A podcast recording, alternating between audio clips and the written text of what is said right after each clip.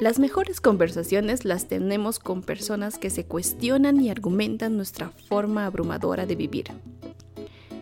Cuando la charla es tan interesante y amena, vale la pena compartirla. El tema de la charla es analfabetos menstruales. Es verdad, el término puede ser nuevo y hasta algo curioso. Sin embargo, como mujeres convivimos con muchos analfabetos menstruales, en su mayoría con varones. Varones quienes no fueron educados para conocer sobre los temas menstruales.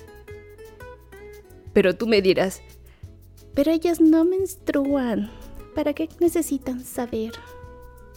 Y obviamente te contestaré, pues ellos conviven con mujeres, hijas, esposas, madres, hermanas, y la mejor convivencia es aquella en la que empatizamos mutuamente y tú me contestarás.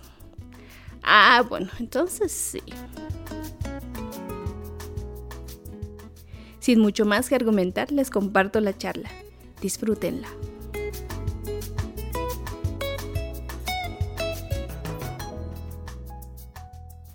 ¿Cuán analfabetos suelen ser sobre el tema de la menstruación? Ese es el que vamos a, hablar en esta, en esta charla o en este space. Por eso hemos decidido invitarnos a nuestros amigos, colegas, podcasteros y también a amigos que hemos ido eh, frecuentando como es Mijail y Michelle. Esperemos que sea una linda charla y, con un pensamiento abierto.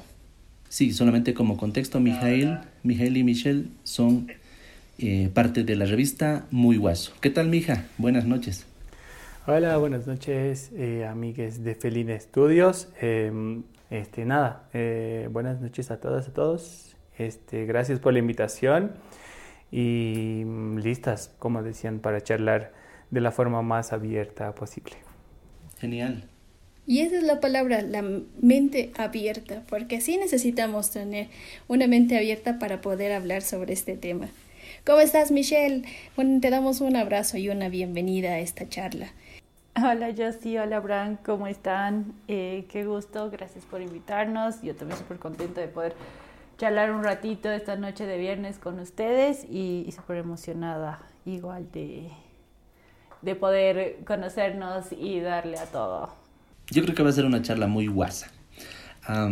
como contexto, eh, lo ideal era eh, escuchar el primer episodio de la Emilia Podcast que se llama ¿Por qué los varones no menstruan?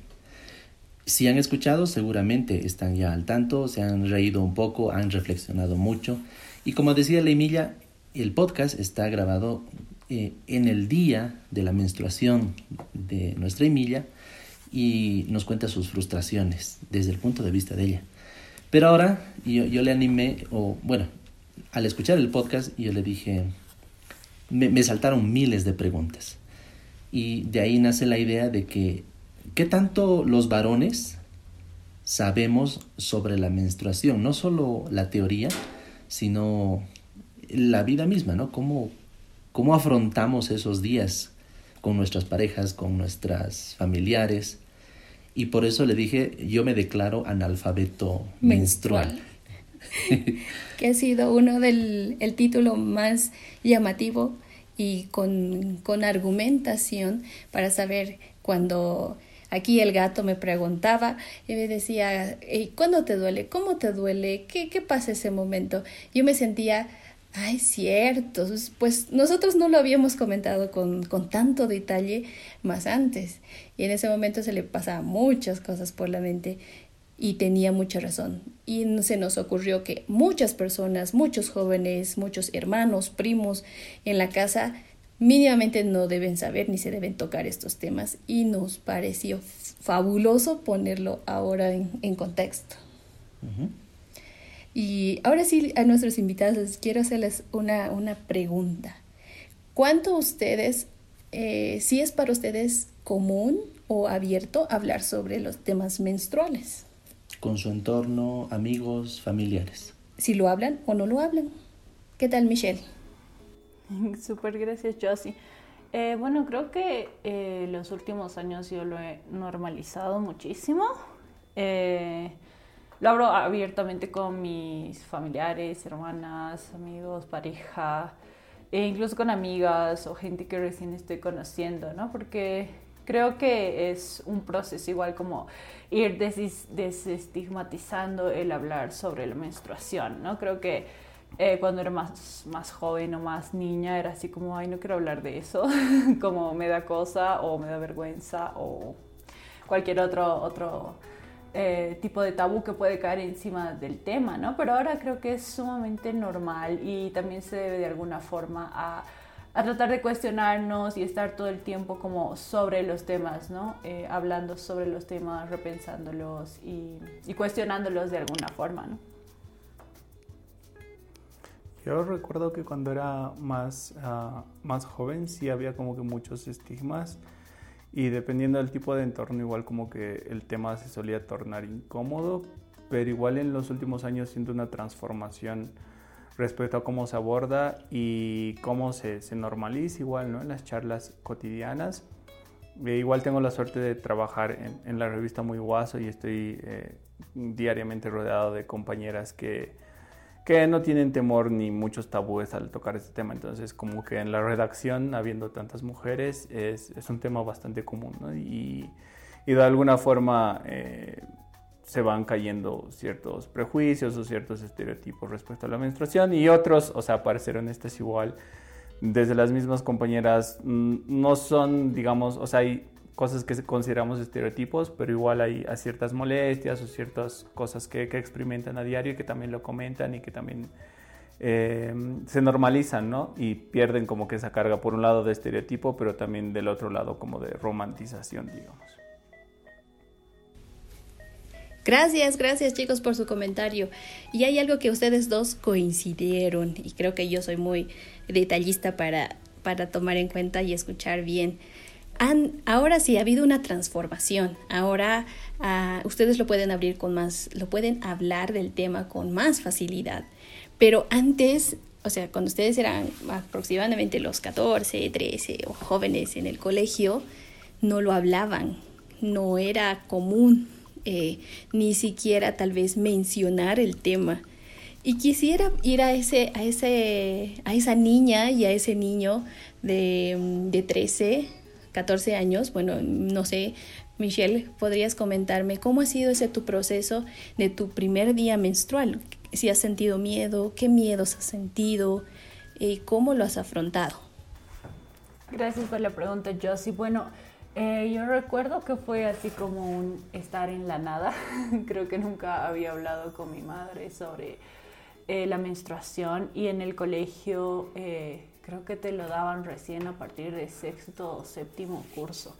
Y a mí me generaba muchísimo rechazo como esta, esta imposición a hablar temas de chicas, ¿no? Era como todo en mi entorno me empujaba a ser una chica y, y portarme con una chica y vestirme con una chica y hablar temas de chicas y habían como estos programas de psicólogas que te hablaban de, de tu cuerpo y de las transformaciones y que la puerta y a mí me generaba así tantísimo rechazo eh, que trataba como de negarlo y de omitirlo y de, no sé, eh, anularlo por todas las formas posibles.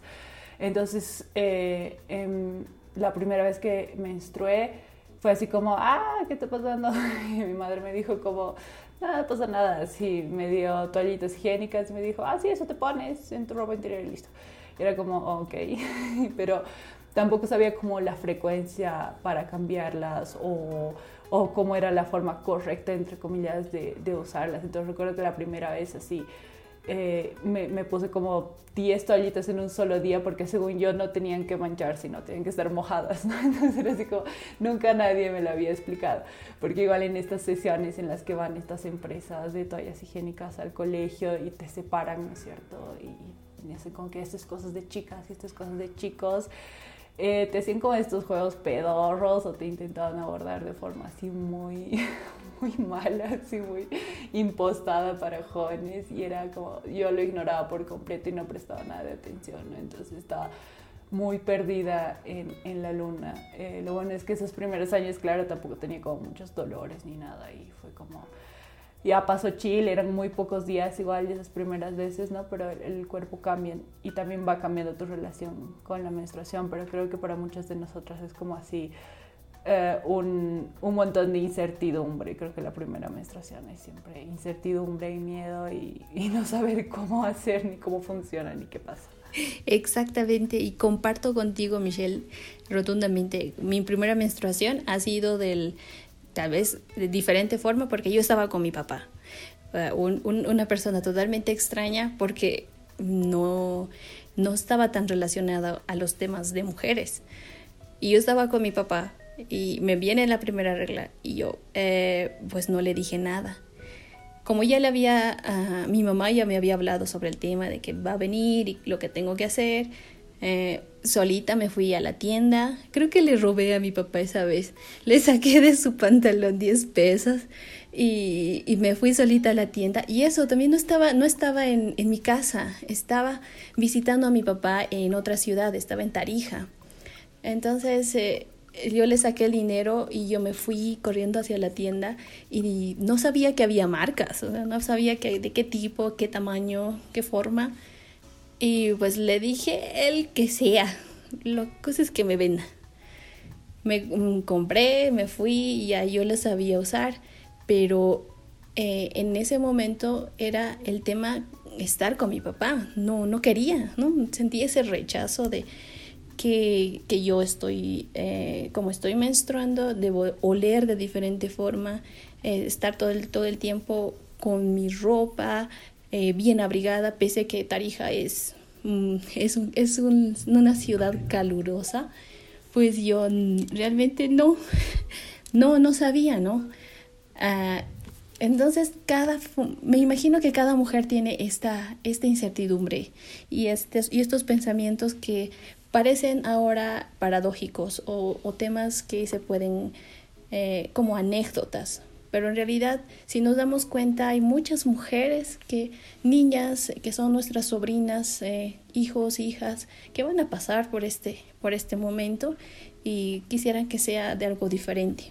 Ahora sí me gustaría, mija, ¿tú te dabas cuenta que tus compañeras estaban pasando por esta eh, por esta fase de la primera menstruación? A los 12, 13 años.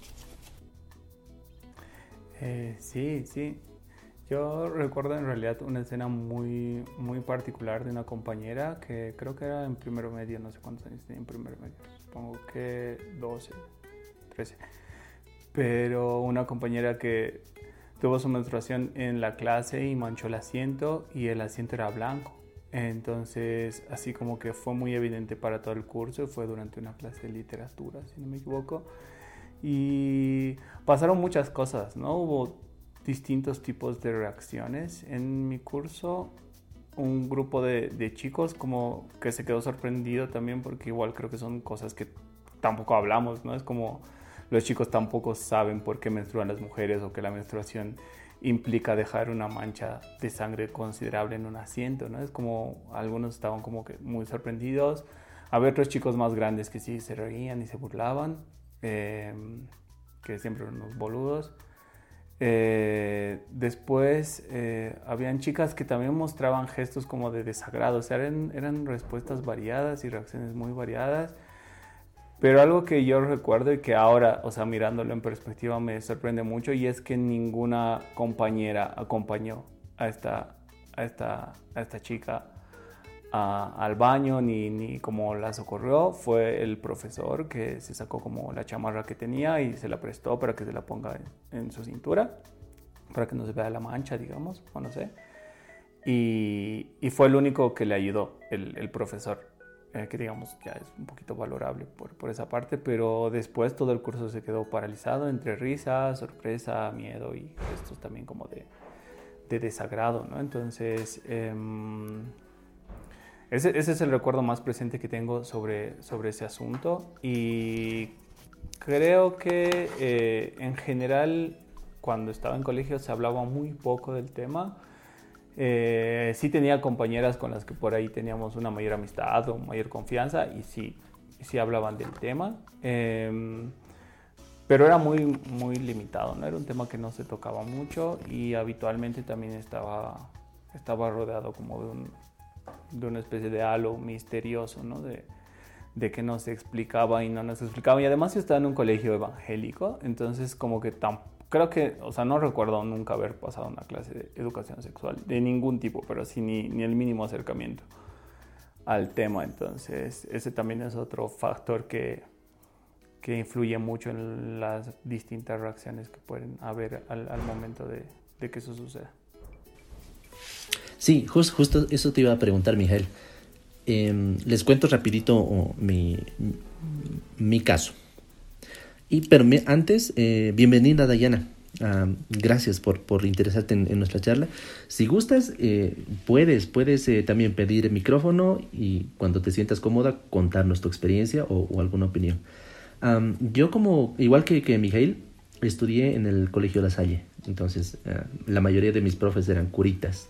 Había también profesores varones y mujeres que no eran religiosos, pero eh, no sé si habré sido despistado, pero nunca he vivido una experiencia así tan directa como Mijail. Uh, pero eh, uh, en una charla previa con, con Josie, ella me decía, en, en, esos días las niñas, por ejemplo, no quieren pasar clases de, de, deporte, porque es un dolor horrible. Y ahí pues dije, ajá, eso, eso explica varias cosas, que, que, sí, o sea, sí recuerdo que había mmm, algunas de mis compañeras que a, veces no querían uh, que las viéramos en short. Entonces, recién me doy cuenta que puede que, que, sea por eso. Y, y, es lo mismo, lo mismo que tú dices, Mijail. Uh, yo sí recuerdo que nos dieron una clase de, de, anatomía, pero es lo básico, ¿no? O sea, mostrarte la lámina con los, con los, um, con el cuerpo cortado por la mitad y con los nombres y, y ya. Sí, mm, recuerdo muy bien, esto sí, uh, nos explicaron las partes del cuerpo y nada más, y la diferencia entre un varón y una mujer. Pero eso sí, nunca nos explicaron el ciclo menstrual. Y, por ejemplo, en qué momento puede una mujer quedar embarazada, en qué momentos no. Eso, así honestamente, lo aprendí cuando ya era adulto, cuando trabajaba en una ONG y acompañé a, a, una clase donde sí, eh, eh, uno de los, eh, de los técnicos les enseñó así a detalle, ¿no? Todo el mes, qué pasa desde que empieza el sangrado, toda la semana de esos, de, del proceso de la menstruación, qué pasa después. Y, y obviamente nadie me estaría viendo porque ya era adulto, pero yo estaba con una cara de, ajá. ¡Tará! Iluminado. Con que así son las cosas. Exactamente, suele pasar. Bueno, a los hombres es quizás más después, pero a las mujeres creo que ya es algo que nos han ido diciendo desde muy temprana edad. Va a pasar esto. Incluso hemos visto a nuestras mamás o hermanas pasar y que ellas nos han mencionado sobre el tema.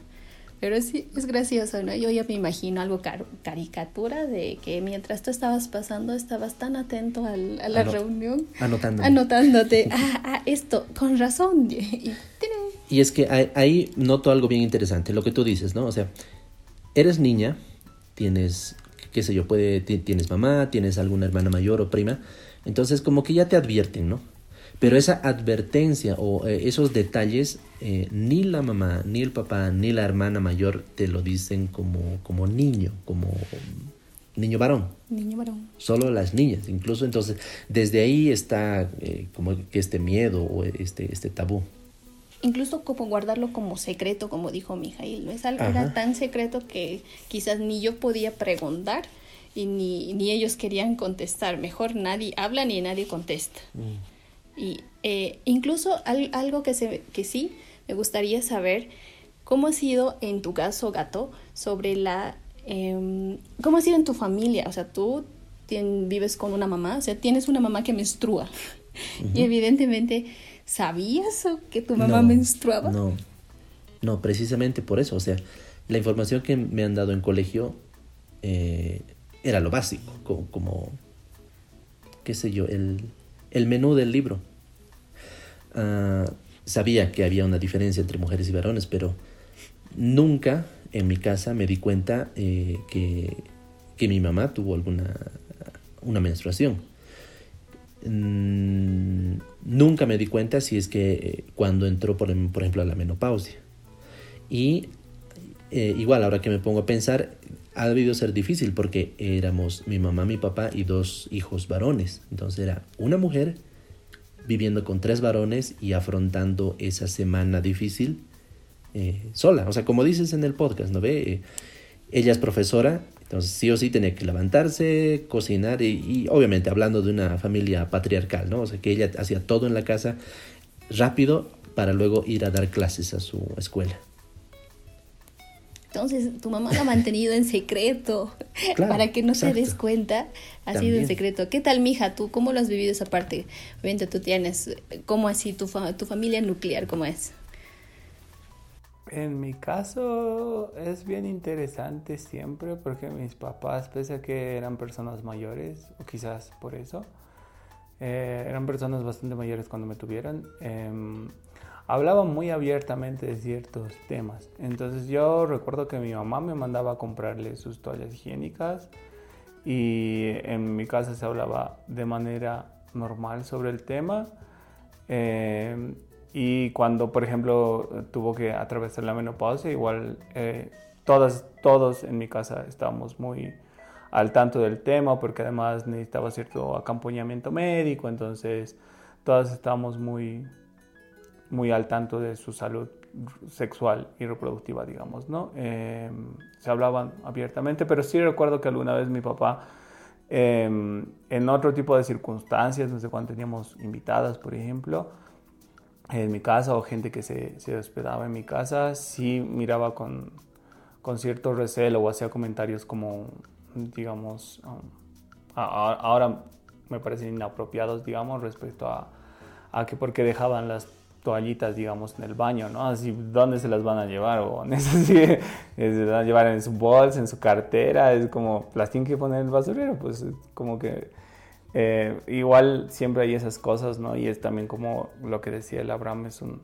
un legado patriarcal también de cierta forma, porque los comentarios iban, no, no iban tanto, creo, por, por el hecho de, de que haya un, un paño con sangre, porque, no sé, todos los días te puede sangrar la nariz y tienes hipertensión o cuando te suena muy fuerte la nariz y es igual sangre, ¿no?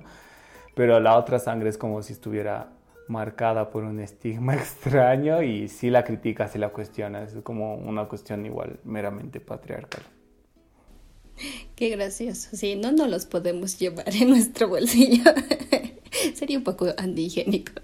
¿Qué tal, Michelle? ¿Tú cómo las vives en tu entorno, bueno, en tu núcleo familiar?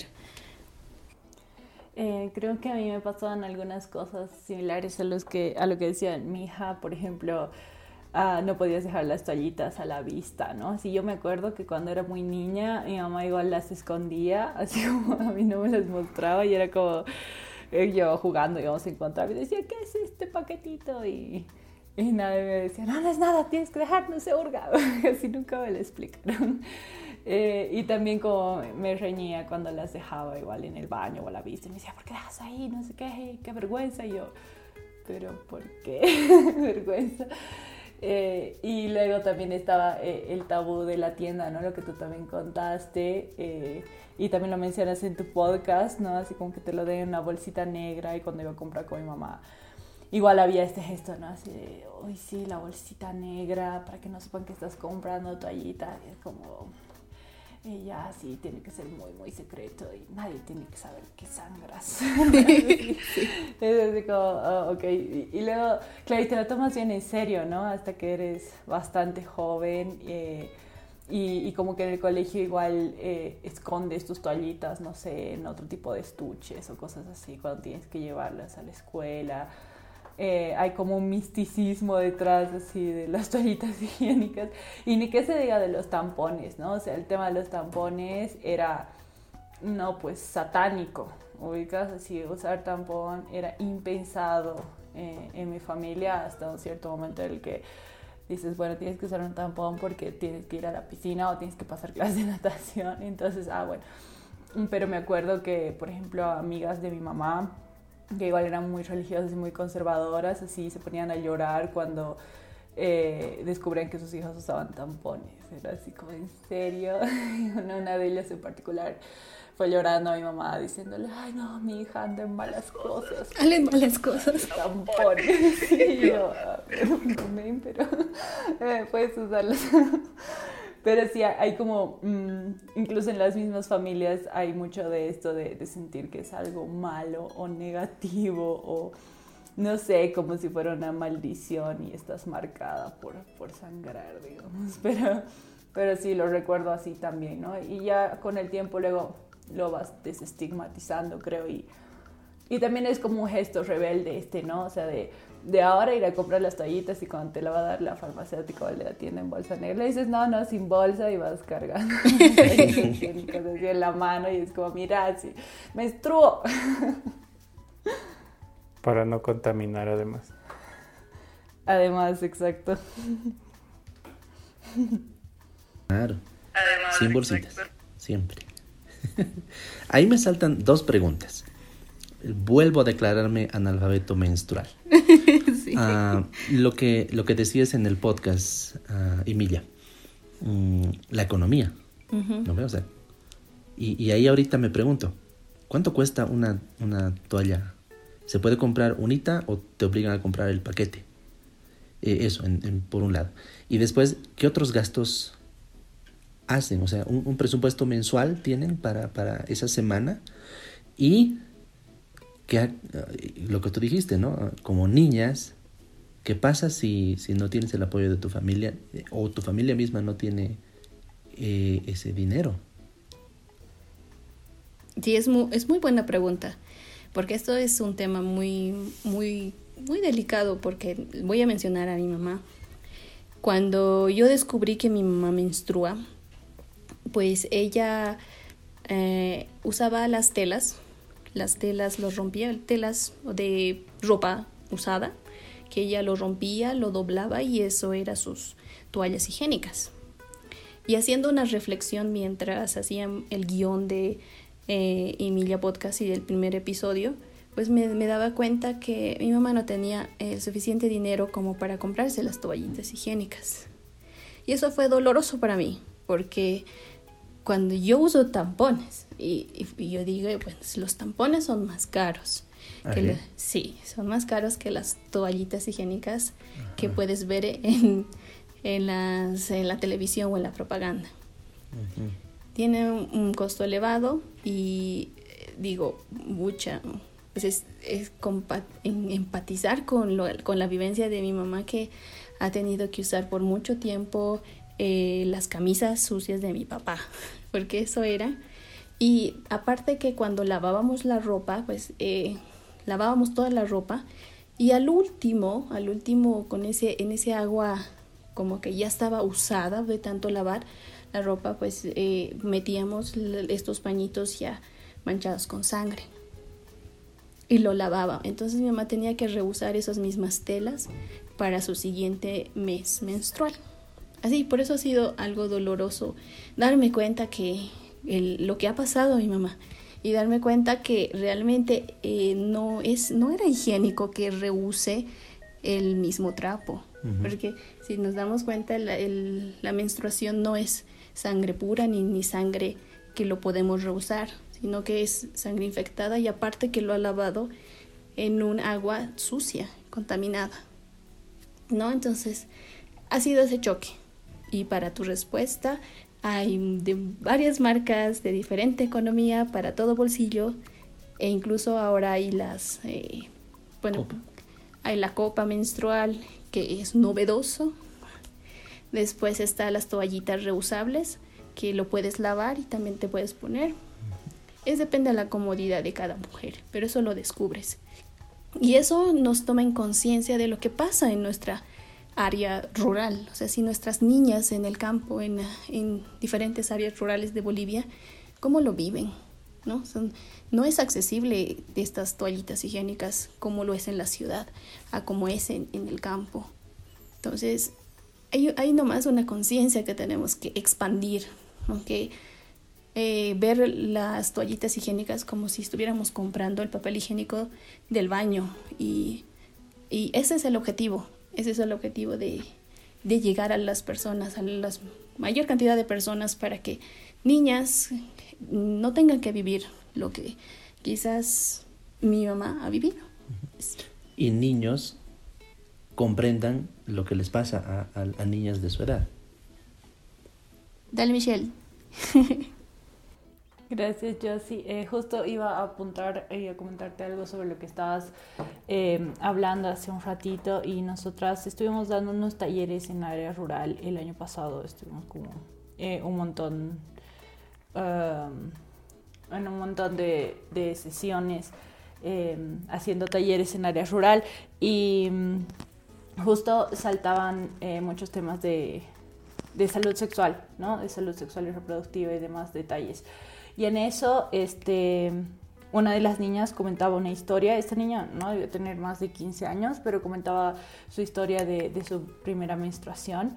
Eh, y, justamente resaltaba la misma experiencia que tú cuentas, sé con tu mamá. Y muchas veces con nuestras mamás es, es comprensible porque eh, era hace muchísimo tiempo o las condiciones en las que estaban, como decías, no eran favorables. ¿no? Nosotras finalmente hemos llegado a tener eh, ciertos privilegios respecto a, cómo vivimos nuestra menstruación. Pero para mí igual fue una experiencia muy fuerte y muy dolorosa escuchar el relato de esta niña de hace unos dos, tres años, ¿no? Y como eh, tal cual contó Mijail en su experiencia, eh, cuando él estaba en colegio, ella lo vivió, como que todos sus compañeros se rieron de ella, se burlaron y la mandaron a su casa y cuando llegó a su casa no estaba su, su, tía, que era la única con la que podía hablar de estos temas, y estaba su abuelita, y su abuelita solamente le indicó que se ponga un trapito, un trapito viejo, ¿no? Entonces, eh, este tipo de cosas siguen pasando, eh, a pesar de que tenemos muchas más opciones, como mencionabas, ¿no? Las toallitas ecológicas, eh, tenemos ahí una notita igual en muy guaso que una de nuestras compañeras hizo sobre las alternativas, digamos, más ecológicas a la menstruación. Eh, pero hay como, eh, o sea, en las ciudades se conoce mucho, se conoce la copa, se conocen los tampones, pero hacia afuera casi ni se habla de las toallitas, ¿no? Y, mucho menos de estas otras alternativas. Y como dices, o sea, las alternativas eh, más, digamos, rentables son las más caras, ¿no? hablaba de la copa con unas amigas de otros lados que conocí y una de ellas decía, ah, sí, pero ¿por qué no se la copa? Y no sé qué, yo le digo, pero vieja, es carísima. Así en, en, Bolivia están sobre los 200 pesos, 250 pesos. La vez que yo pregunté, está a 350 pesos. Y o sea, es, es, inviable. Y ella me decía, pero ¿cómo? En Europa cuesta súper caro. Y es como, vieja, es América Latina, es Bolivia. ¿Qué quieres que haga? Entonces es como eh, estas opciones más ecológicas, más saludables, más amigables, digamos, de todas las formas posibles siempre son más inaccesibles y va casado de, de la eh, falta de acceso a información también que existe, ¿no? Como dices, eh, hay tantos tabús, tantos mitos y tantas cosas que rodean a la menstruación que muchas niñas, sin ir lejos en el área periurbana, eh, no pueden acceder a esta información ni a este tipo de, de datos que pueden muchas veces aligerar estos procesos que tienden a ser traumáticos, ¿no? Em, y, creo que ahí está esa tarea que tú decías, o sea, pensar la menstruación como, y los productos de, menstruación como algo de acceso público, porque finalmente, o sea, eh, no sé, en los colegios tienes papel higiénico y tienes jabón, pero no tienes toallitas higiénicas, ¿no? Entonces es como, e, es un sueño, puede ser muy, muy demandante, pero pero creo que es algo a lo que deberíamos apuntar, ¿no? Y creo que en muchos países igual se está luchando porque los insumos para la menstruación puedan ser responsabilidad del Estado y que de alguna forma el Estado pueda eh, ayudar a subvencionar los costos de, de este tipo de productos. Y, al mismo tiempo, o sea, súper de acuerdo con, con lo que dices, Michelle pero también rescato una parte de, de, Alejandro Bravo, el, médico que, que, participa un poquito en el, en el episodio, eh, y decía, ¿no? Bueno, no sé si eso salió grabado, pero lo contaba. ¿Qué tal si ustedes, bueno, nosotros como varones, destinamos parte de nuestro presupuesto a tener una, uh, un stock de, de toallitas? en, en nuestra mochila, en, el auto, en, el aula, donde, donde, en el trabajo, donde sea. Cosa de que si alguna de nuestras compañeras, familiares o pareja o quien sea eh, tiene esto, eh, esta, esta emergencia, mm, no nos no tengamos el, la vergüenza de decirle, preguntarle, ¿necesitas ayuda? He notado tal cosa y por si acaso tengo, si, si necesitas. Eh, entonces, más allá de, de, la responsabilidad del Estado, que tú dices que obviamente sería interesante, esa responsabilidad del lado masculino mm, me parece interesante eh, explorarla también. Eh, Mijail, dale, tenías un comentario. Sí, sí, me parece bien interesante la propuesta que haces y sí, de alguna forma tendrá que ser como una responsabilidad colectiva, ¿no? no puede seguir recayendo solo en las mujeres porque además hay un componente económico muy grave dentro de eso y creo que en algunas de las experiencias que contaba la Michelle respecto a los talleres que dio muy guaso, eh, también algunas niñas dejaban de ir a la escuela o se perdían la semana en la que menstruaban eh, la asistencia a la escuela, como que dejaban de ir esos días eh, solamente para evitar las burlas o porque no podían comprarse toallitas, ¿no? Y, yo quería hacer un comentario sobre eso también, ¿no? El tema de que sea un tabú y el tema de que la industria aproveche que es un tabú para volverlo una cosa medio fancy y empezar a diseñar toallitas con alitas que no sé qué, que invisibles, que más invisibles todavía, que ultra mega absorbentes y con olor a rosas y no sé qué, es como que igual, o sea, es un, negociado de alguna forma con el cuerpo de las mujeres, una vez más, ¿no? Y eso me parece igual serio y los estados también ahí de alguna forma deberían actuar porque se está lucrando con la salud y el cuerpo de las mujeres. Y si lo ponemos más en perspectiva, de alguna forma que estos productos tengan un, una una cartera tan grande de, ofertas, igual como que les priva a muchas de tener el acceso, ¿no? Primero porque a falta de información no saben cuál elegir y además porque que hay una cartera tan grande de ofertas igual sube los precios, ¿no? Es como que le sobrecargan un precio simplemente porque tiene el, el empaque más rosado o menos rosado, digamos, ¿no? Y eso me parece un, un debate quizás pendiente todavía para la sociedad. Y hay un documental que no me acuerdo qué se llama, pero es un documental bien interesante y, que si consigo el título en un ratito les digo, pero es de una experiencia creo que en un país musulmán donde comienzan a hacer una especie de cooperativa entre niñas para entre niñas y mujeres para hacer sus, ah, sus propias toallitas menstruales eh, y reutilizables, ¿no? Entonces crean como una cooperativa para aliviar la, la carga económica que implica la menstruación y para igual mm, no dejar tantos desechos contaminantes y también por el otro lado para no seguir alimentando una industria que está lucrando con el cuerpo de las mujeres. Si no me equivoco, mi hija, creo que este documental es eh, el que dices es Period, creo que se llama Period End of Sentence, creo que es en Netflix y era en la India eh, y es justo una cooperativa de mujeres que ellas mismas se organizan para producir las toallitas reciclables. Y ahí como solo sumo a la anterior pregunta de, de Labran que decía si hacemos un presupuesto, eh, sí, sí tienes que hacerlo, ¿no? Porque las toallitas cuestan como 8, 10 pesos, digamos, las, las normales, por así decirlo. Eh, las que tendrías que usar diario están en ese rango de precio, pero no usas un paquete ¿no? Dependiendo de tu flujo menstrual, usas dos paquetes. Uh, si utilizas en la noche porque, no sé, tu flujo menstrual es más abundante en la noche o tienes que comprar las nocturnas que son más caras. Y aparte tienes esas diarias que la verdad no sé por qué sirven. Creo que son solo para venderte más cosas, eh, pero son súper delgadas y supuestamente van a diario. Y aparte tienes que presupuestar, como contaba la Josie en... uh, en su podcast, eh, no sé, pues ibuprofeno, paracetamol, dioxadol, eh, que se llama Actifen y todas estas cosas porque el dolor te mata, ¿no? Y es invivible.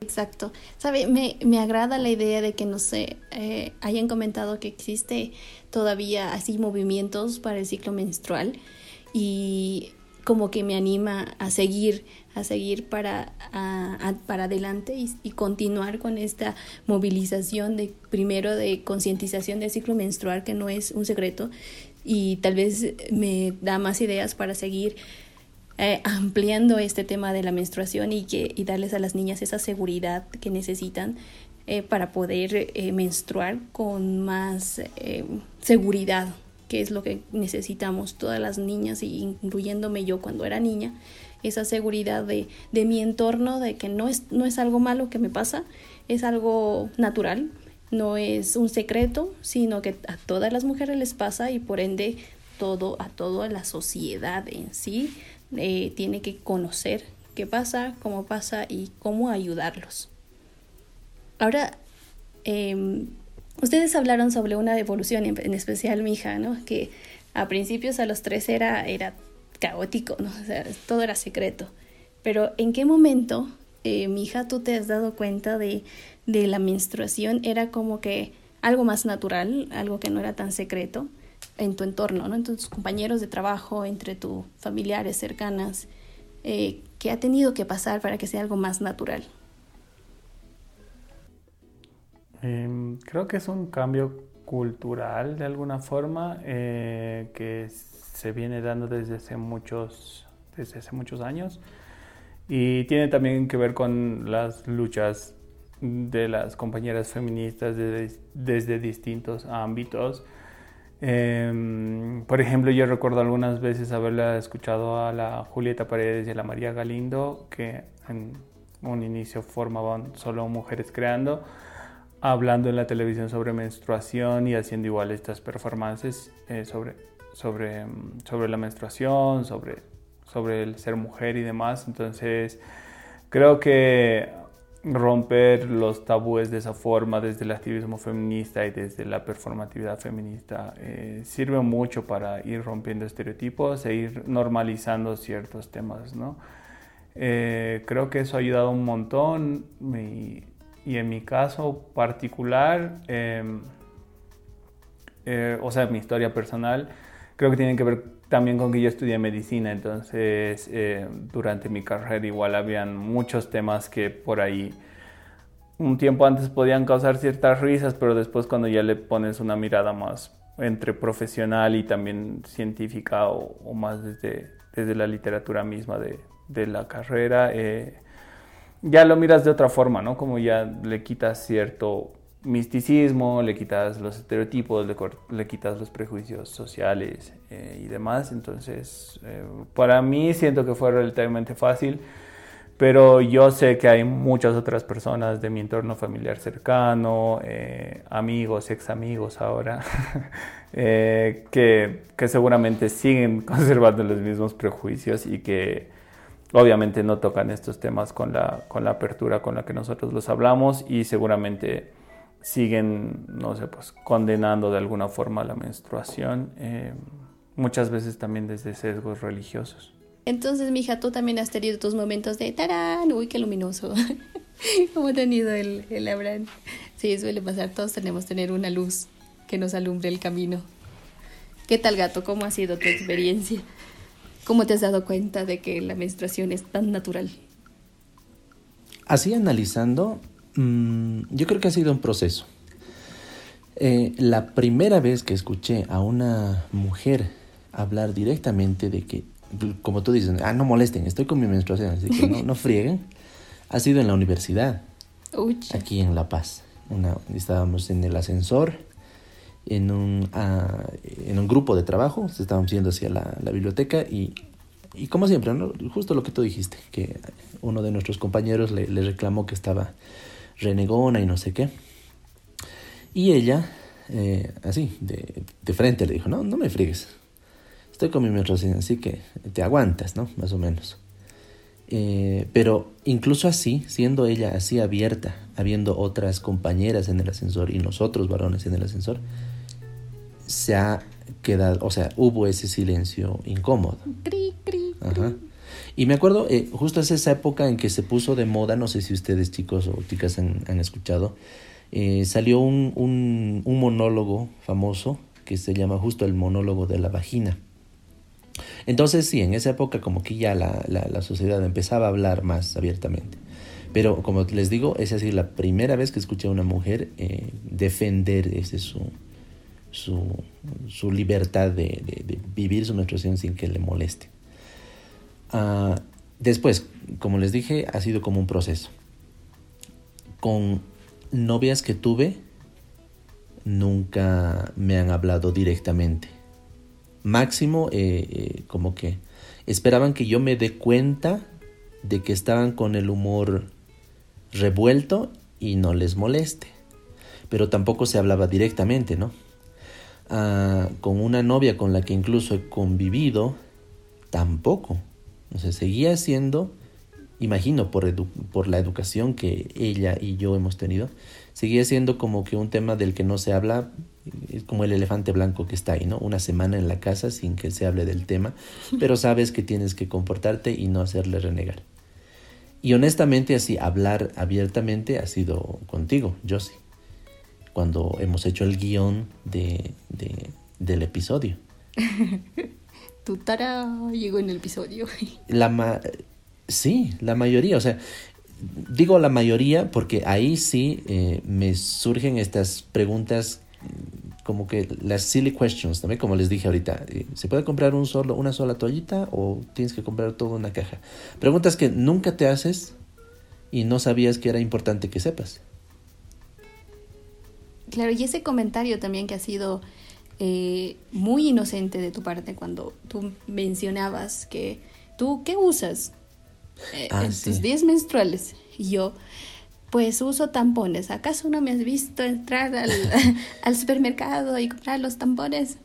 y, por qué? ¿Y por qué? ¿Por qué no usas toalla? ¿Por qué no usas toalla? Esa sí tu otra silly question, ¿no? O sea, y yo, um, pues los tampones son más cómodos para mí porque como ya sabes voy a la piscina y aparte que me hacen escaldar las toallas higiénicas porque se humedecen. O sea, para mí ha sido natural hablarte porque me sentía muy cómoda porque tú estabas dispuesto a escuchar.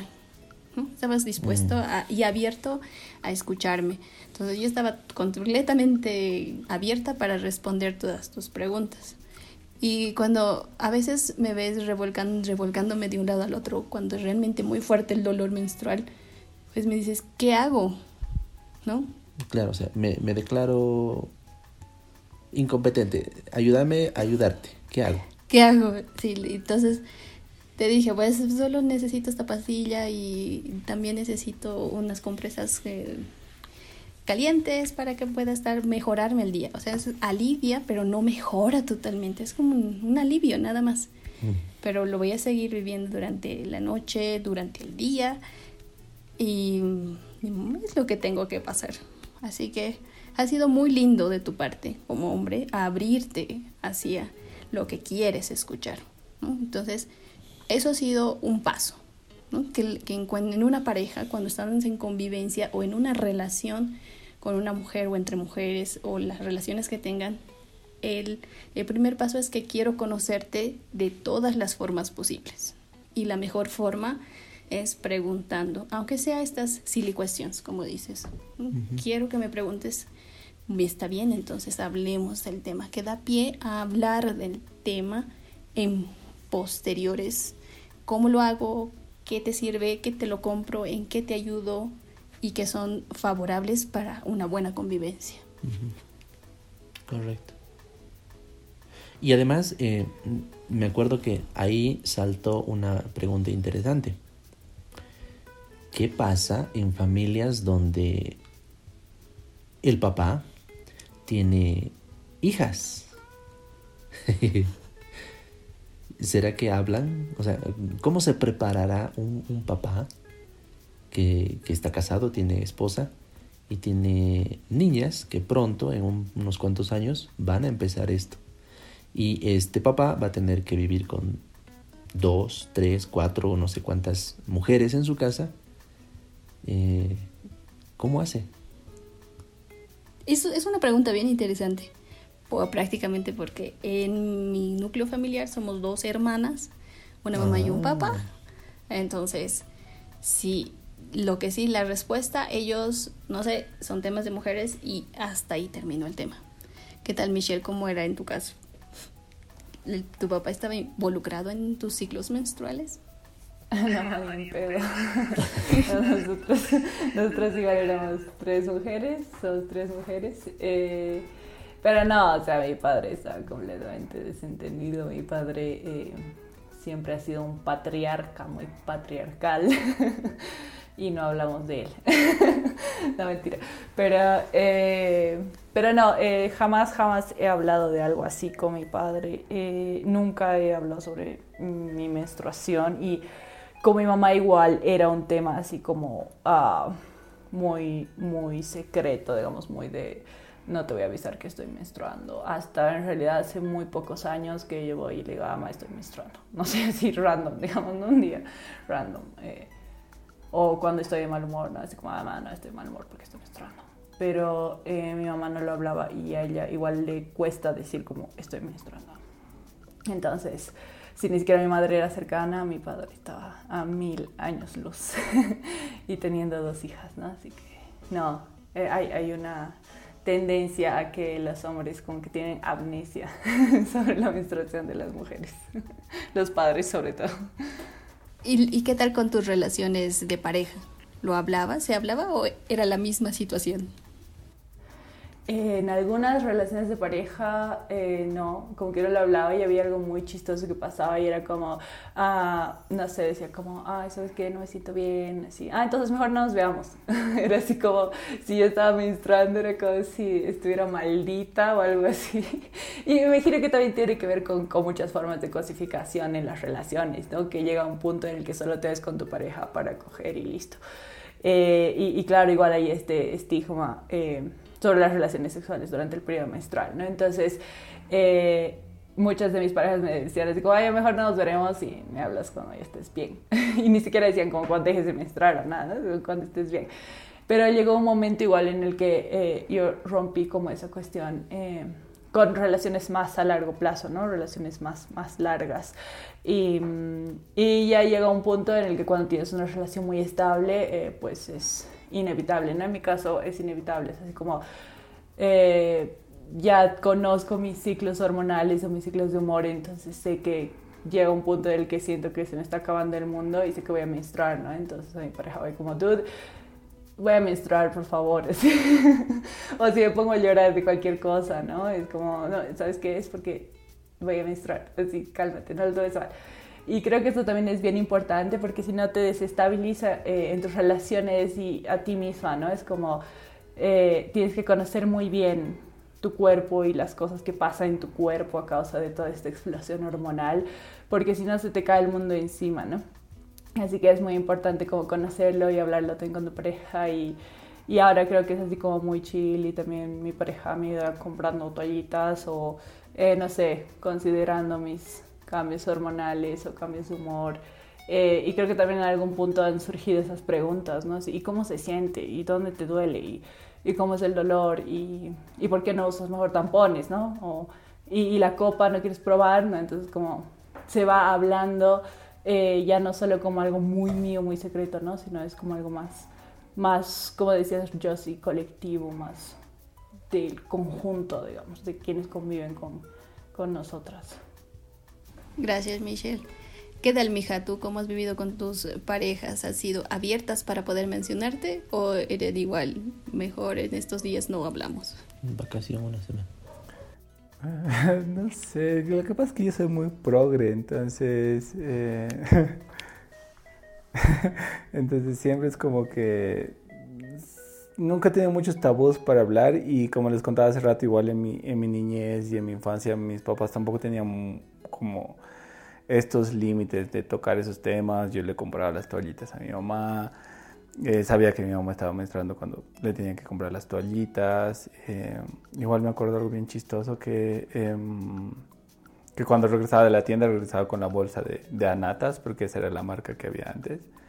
Eh, la, la, bolsa de Anatas, así como si fuera una pelota de, de fútbol, digamos. Regresaba así jugando, lanzándola al aire. Entonces como que eh, siempre he tocado mucho el tema con, con, mis relaciones, incluso como les comentaba también con amigas, eh, conocidas. Em, creo que lo más difícil es hablar en el, pero dentro de la familia.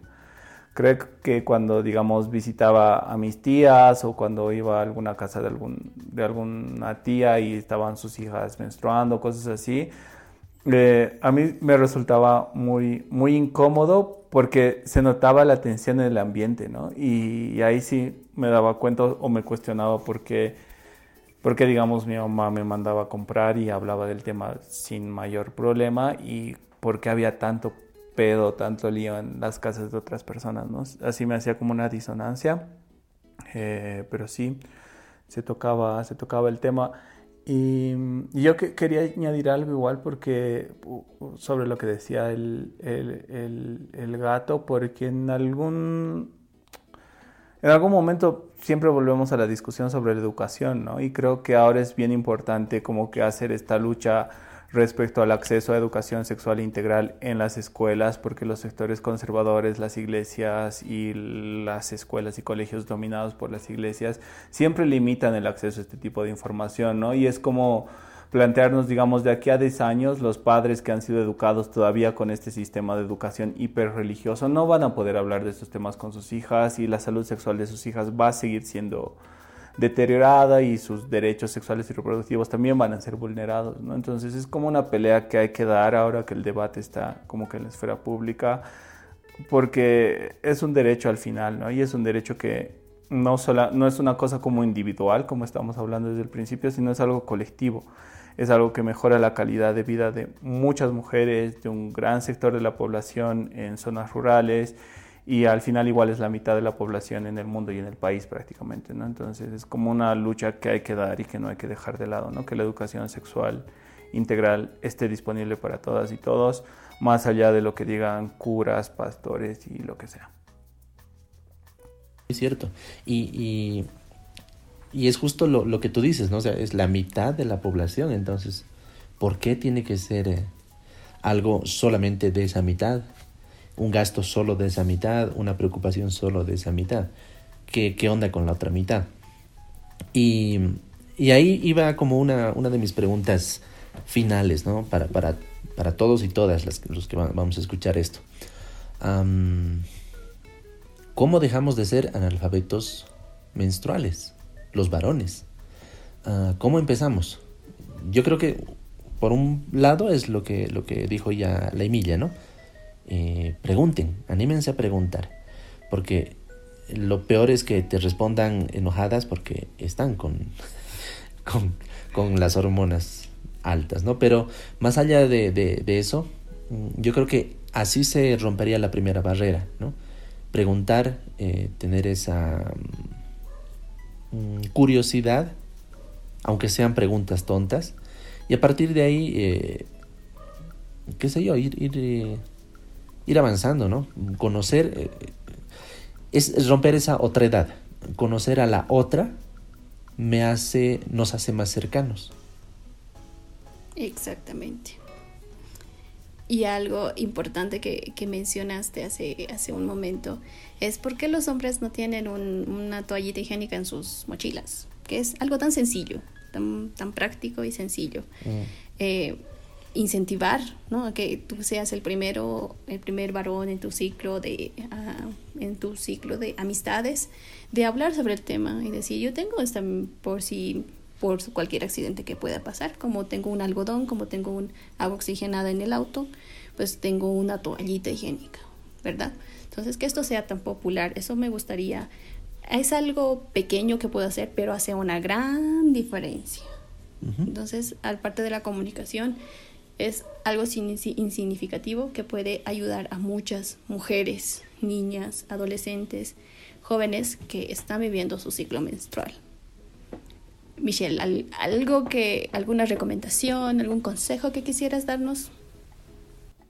Eh, sí, creo que sería igual importante como que los chicos que puedan escuchar este, esta charla, eh, igual como que hablen, propongan hablar del tema entre sus amigos y cuestionen igual a sus amigos que se burlan o que hacen, no sé, muchas veces chistes sobre, sobre cómo estamos o, o lo toman así como esta cosa muy, muy de chicas, ¿no? Y ahí siguen separando estas cosas. Entonces yo como sugeriría a los chicos que entre ellos mismos cuestionen y se cuestionen y, y que no necesiten como que las chicas estemos arreándolos o, o como que seamos las que les empujen a ciertos cuestionamientos, ¿no? Creo que una de las cosas más importantes para una transformación feminista desde el otro lado que cumple un rol importante eh, porque ejerce de alguna forma el patriarcado es que los chicos mismos eh, empiecen a, a, preguntarse y a interpelarse entre ellos, ¿no? A veces hay mucha participación de los chicos en temas feministas como aliades, como diciendo, opinando o haciendo cosas o no sé, respaldando a las chicas en las marchas y demás cosas, pero se olvidan de actuar en su feudo, ¿no? Eh, con sus propios amigos, con su familia, ¿no? Entonces yo creo que su lugar de acción mm, inicial y principal es ahí, ¿no? Es cuestionando los cuates, hablando con sus papás, con sus tíos, con sus sobrinos, con sus hermanos, no sé, para que se empiecen a desestigmatizar estos temas, se pongan sobre la mesa y se empiecen a cuestionar igual estas actitudes patriarcales que se ejercen desde ese mismo lado, ¿no? Eh, creo que eso sería, sería clave. Gracias, un gran aporte Michelle, como siempre. Tus palabras sí llegan a cualquier persona. Es importante, jóvenes, ustedes que están escuchando, eh, si tienen alguna persona que está pasando por el ciclo menstrual, que son sus compañeras de colegio, sus compañeras de universidad, que se burlen de nosotras es lo más feo que pueden hacer. Es como un matarnos en vida porque lo hacen más mínimo. No, no lo hagan, no, no hay necesidad de hacerlo porque es un momento, no es satisfactorio, no es algo que es bonito, sino es algo que nos pasa y lo tenemos que vivir día a día, mes a mes, año a año, hasta que nos llegue la menopausia. Así que con ese aporte que hacen puede, puede ser un gran cambio. Para ir cerrando, hija, tú que nos das un gran consejo a tus eh, amigos masculinos. bueno, mis amigos masculinos más progres, creo que lo mismo que dice la, la, Michelle de, de empezar a romper ciertos pactos, no solamente en temas que son más sensibles como la violencia de género o cosas similares, sino también en este tipo de temas que, que, por ahí no tienen la visibilidad mediática o todavía no están situados en, en el debate público, pero son igual de importantes y que afectan igual a la vida de otras personas. Creo que igual lo que decía hace un ratito, ¿no? Defender el derecho a una educación sexual integral y también de alguna forma si el Estado no lo garantiza o si, no o si ciertos sectores no permiten que se garantice ese derecho, también abrir espacios donde participemos más activamente los hombres heteros, cis, Em, eh, para, para, hablar de estos temas, ¿no? Y en la misma onda también em, tratar igual de romper como esta idea de que son temas de chicas y chicos, ¿no? Es decir, también hay hombres trans que menstruan, eh, entonces también es importante hablar de estas personas y porque también menstruan y no son chicas, entonces ¿dónde quedan en toda esta discusión? ¿no? Es cosas que todavía nos, nos toca discutir eh, plantearnos, replantearnos. Eh, pero todo comienza en este defender el derecho a una educación sexual integral y en abrir los espacios que sean necesarios, como este, que está, estoy muy feliz de haber podido participar y charlar con, con todas ustedes. Eh, igual le mando un saludito a la Daya que se ha quedado escuchándonos. Pero sí abrir estos espacios, si es que no se dan en, en lugares más oficiales como las escuelas o las universidades, abrirlos también sirve y nada, seguir luchando por estas cosas. Gracias, mi hija. Dale, Miche. Perdona, yo me sumo con algo chiquito. Eh, me adhiero al 100 a lo que dice el Mija sobre generar estos espacios. Gracias, chiques, eh, Gato y Emilia. Eh, y también quería agradecerles a ambas, ambas, ambos, por no haber agarrado el tema de la menstruación desde la romantización. creo que es una de las cosas que más me gusta y desde algunos feminismos lo hacen y a mí personalmente me molesta muchísimo. Y es pensar esta, esta cosa, este discurso de voy a abrazar mi menstruación y voy a enterrar mi sangre en la tierra y no sé qué, y hoy soy mujer y la vida, o sea, a mí personalmente no, no entra con nada. Y me parece otra forma de como de eh, intentar como encubrir desde un cierto misticismo, de anular lo que realmente pasa en nuestros cuerpos, ¿no? Y a mí personalmente no me gusta la menstruación, la detesto, detesto menstruar, detesto que cada mes me llegue y jamás voy a poder decir amo mi menstruación y amo mi cuerpo y la abrazo, no, jamás. Entonces creo que es importante igual que podamos hablarlo desde, desde esos otros lugares, ¿no? Desde el lugar en el que vivimos otras personas, otras experiencias con la menstruación. Así que te lo agradezco mucho, Josie, por haberlo enfocado desde este lugar más, más real y más cercano en mi caso y, que le quitemos estos estigmas desde ciertos, ciertas miradas feministas que romantizan la menstruación, ¿no? Entonces, gracias. Ay, Michelle, me siento tan, tan halagada con lo que dices. Y eh, para mí tampoco es tan agradable la, menstruación. No me gusta la menstruación y si lo quitaría algo de, de ser mujer es la menstruación, es lo primero que haría. Eh, no es nada bonito, no es, no se vive, no se siente nada, nada no es nada agradable ni, ni para romantizarla, es, es doloroso, es incómodo y no lo voy a, y no voy a decir lo contrario, es, es la pura verdad. Y esto es algo nuevo que aprendo, realmente, o sea, no sabía tampoco de ese punto de vista que cuentas, Michelle, de romantizar este, este proceso doloroso. Y, y les agradezco porque eh, personalmente he aprendido mucho, mucho más eh, luego de escuchar el podcast y luego de charlar con ustedes. Muchas gracias eh, por, por, participar a la revista Muy Guaso. Ha sido una charla muy, muy, muy, muy rica para mí personalmente. Como dicen, se tiene que hablar y mientras el podcast esté ahí, ese es un espacio abierto para, para, para mostrarlo. Nadie nos va a callar ahí.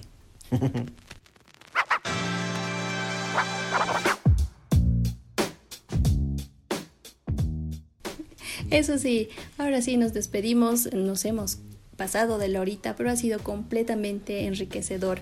Muchas gracias Michelle, Mijail, Daya por sumarse a esta charla y por tomar de, este tema algo más educativo.